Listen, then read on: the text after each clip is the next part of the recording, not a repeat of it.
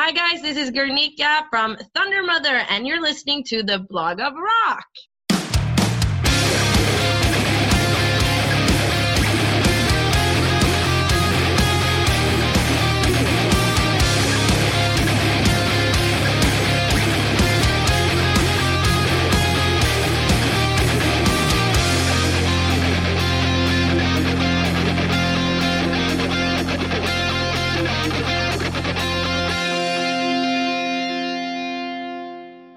Hello. Welcome to the Blog of Rock, your hard rock and heavy metal podcast music magazine. My name is Uwe Lerch and I will take you backstage to the rock stars. Of course, we chat about the music that connects us all, about new records, about life plans and what used to be. But we also talk about the people behind it.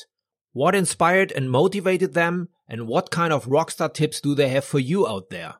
In the show notes, that is the description of this episode that you are hearing about right now, you will find a central link for all usage that will also take you to my official Facebook group. I would be happy if we get to know each other there. Are you ready for the start?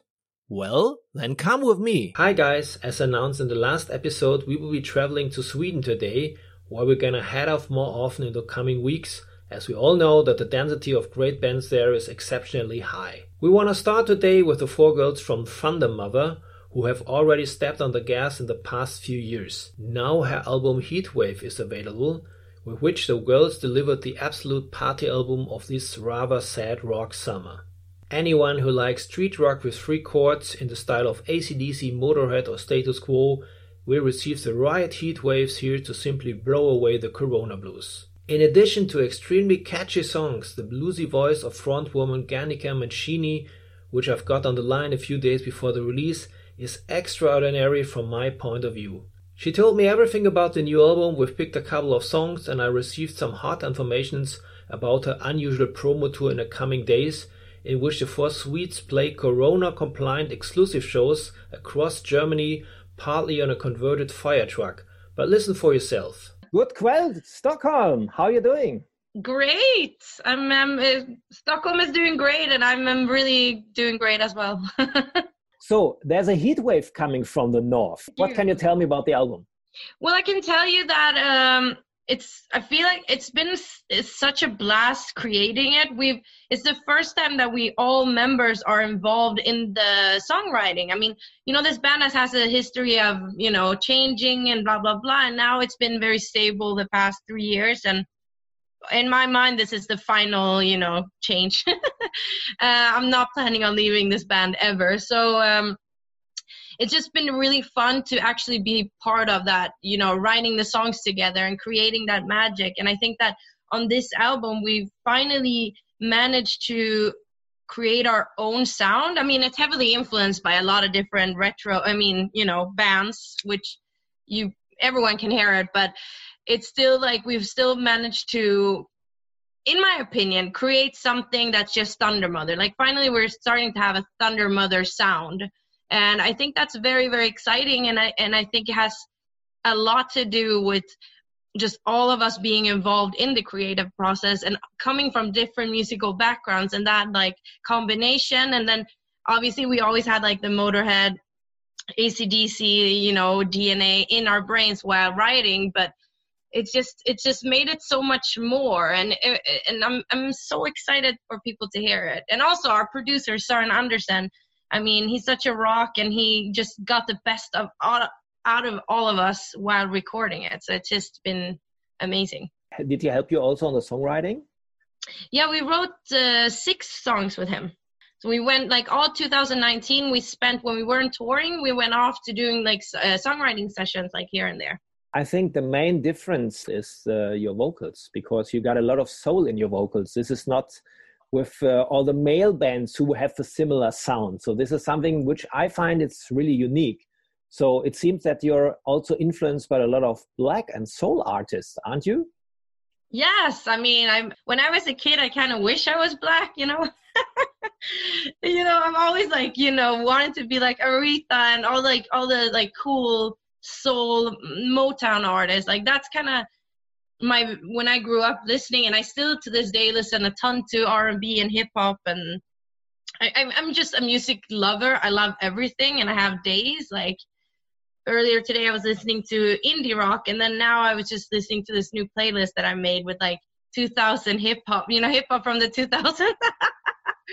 so it's just uh, it's all over the place, but for sure. And thank you. And I think that that um, yeah, definitely. Like you said, my uh, the voice is different, even though the the bass, the musical bass is similar to a lot of bands with all guys or whatever. For sure, I have I have a lot of different influences that are not necessarily the typical rock influences. I mean, Janis Joplin is definitely rock, but she was very blues. So I think, and she wanted to be like Otis Redding. I think the people that I look up to look up to the same kind of. They in their hand, they were trying to mimic black artists too. So, not it sounds so weird and like especially in these times, you know. But it's definitely a a tribute and and something super positive, not anything you know weird or you know like that.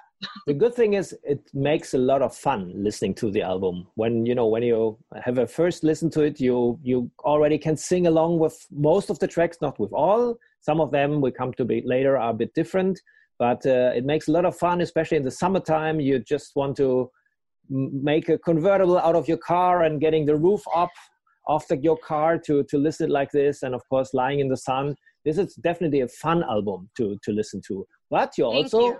have uh, songs which are a bit down tempo uh, like purple sky which to me is some kind of uh, also a soul tribute because this this this song with a, with the organ inside is quite different to the rest of the album what what's the story behind purple sky well, the story is basically it was one of those like late nights when we were all really tired and we had been writing all day together. We were in outside of we were at our sound guy's house. He has a studio. It's a, like on the countryside in Germany. And we were all really really tired and then I don't know, probably Filippa had like a riff or something and the girls went out and we were just like we all wanted to have I don't know. I guess we just wanted to make a more musical, soulful song. And then uh, they went out and worked on the music, and I wrote the lyrics while they were out in the other room. And then, then we came in, and I was like, I gave Lippa the lyrics, I remember, and then she started like singing it on top. You know, it was like it was like a super. It was a beautiful group project uh, because I mean, for me, lyrically, it's very much just my past and you know everything that I've gone through and and and also wishing for other everyone really but in this case I'm a girl and for girls to just you know be be encouraged to do be so much more than just pretty and you know you want to you want to be strong and you want to do whatever you want like I was telling my girl uh, my girlfriends today I was like I just figured it out I'm gonna be the Michael Jordan of rock You're tall enough so anyway. My, this is my goal now. I'm gonna be the fucking Michael Jordan of rock. uh, but um, no, I think it, it, was just nice, and also I'm I'm just happy that it came on the album because it was like on our say let's say we had a A, B, and C list of songs that we were like these have to be there. We want to try these. We'll see if this works out, kind of thing. And that was one of those songs where we weren't really like we didn't really know what where to go with it, and then uh, Jay Boe, the he plays uh, organ for uh, uh, Glenn Hughes. He came in one day. A lot of cool artists came in because we're at this beautiful, amazing studio in Copenhagen, Medley Studios, and and he just did it like by by ear. You know, he didn't. You know, he just hear, heard it and he played what he felt, and it was just amazing. And I just love that we got to have a song on the album. I mean, you know that just shows off a more musical side to us or a different side to us as musicians. Uh, even though I, I i fucking love three chord rock and just uh, knucklehead blah blah blah. I love that shit but it's also nice to sometimes take a breather and be like you know here. Also another track which is quite outstanding is your current single which is sleep which is a great power ballad. Um, so this is also something which shows a different side, not the typical three chord rock as you said before. Mm, yeah. Is there a special story behind Sleep? Mm, well, it's just I guess taking. I've been single for quite a long time, but I have to take think about the last. no, but uh, it's just uh, who hasn't have been through a breakup, and uh, it's basically, yeah. Because the thing is, like, Filippa came in that that song. She had like a rough outline of that song, but the the lyrics at the at that time didn't make any sense. So then I took the lyrics. I kept maybe a sentence or two. Me and Emily went out, me and the drummer, and we rewrote it to a heartbreak song. And that's taking from past experience. Like my my last breakup was pretty much like that. We separated and it was just like horrible and you know it's about to end and you're there and it sucks and uh you know and I think that most people can relate to that. So um yeah, and we really had to fight uh our um our crew, you know, because me, Filippa, and Emily really believed in the word sleep, you know. And every our manager at first was sleep. Everyone is gonna fall asleep when they hear it. And I was like, no, there's no songs called sleep. We need to have this, you know. So it was it was fun. It was like a fun like roller coaster, and then finally everyone loved it, and it turned out amazing. And it's and a great song. Really it's a great song. It. Yeah, I, I see the lighters already in the crowd. yeah, too. that's right. But you know, it's funny because we were thinking so much while we uh, were producing the song about I don't want to miss a thing with uh, Aerosmith, uh, like as a like an influence, and I I kid you not, nobody has said anything about that. Really?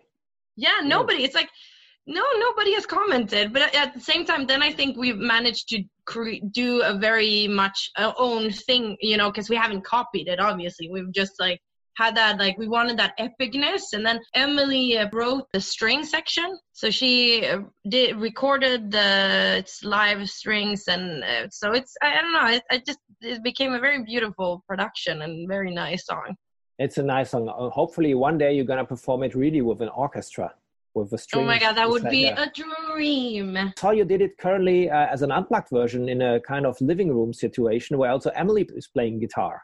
So this is un- unplugged uh, situation, something which you really like to uh, to do as a as a as a kind of difference to the regular sets. I I mean, I like the regular sets more, but I think that unplugged are a good uh, variation and a, and a good thing to like, you know, either mix it up or some some venues don't really you can't play a full band so i think it's really nice to know that we can play our songs acoustic than uh, unplugged. Uh, I think a really good song should be able to be played unplugged. It really and, stables also your position as a band. Yeah, when you can play not only having the you know the three chord songs, but also mm. uh, vary in in a way to play these uh, songs in a different way. Yeah, and also when whenever we are as big as I envision us to be, like Scorpion big, you know. Uh, I mean, we could definitely take it down and have it an unplugged version yeah. during we play at this like huge arena thing. That's good. This is good. Yeah, you hear my mind. Corona's made me crazy. I'm like, That's good. Another song which I really enjoyed on the album, but I don't know the story behind, but I have a guess, is Back in 76. So there was another female rock group which was quite popular, the Runaways. So does this mm-hmm. song somewhere refer to Joan Jett and Lita Ford and Cherie Currie? Honestly, not necessarily. I I mean we have uh, Joan Jett vibes for sure uh, in some songs, but um, I'm trying to think about how it goes now. If it's that. Yeah, that's the yeah for yeah. sure. Yeah, that's the Joan Jett song. I just had to like think about it yeah, definitely Joan Jett vibes. Uh, but for us, we, it was more like it was. A, it's a year that people haven't really sung about, and there's a lot of great albums that were released that year, and it was just a tribute to the '70s for us, kind of thing, because a lot of bands and a lot of music that we are inspired by comes from that decade, and then we picked '76. How is situation over there? Well, in Sweden, it's not as bad as anywhere else, but it's still like people think about you know social distancing and and all that stuff. But I think we should we should probably get better at using masks and stuff because that's not really. Uh, my sister was here visiting and she lives in England and she was kind of surprised because it seemed like everything was just going about as normal, you know. But I think it's for us musicians, we feel it in the fact that we can't really work, we can't tour, and we're missing out on a lot of things that we had to do and had planned.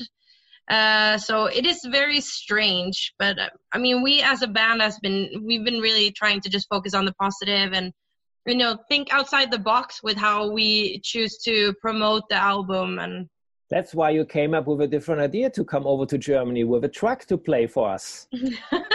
That's a nice idea.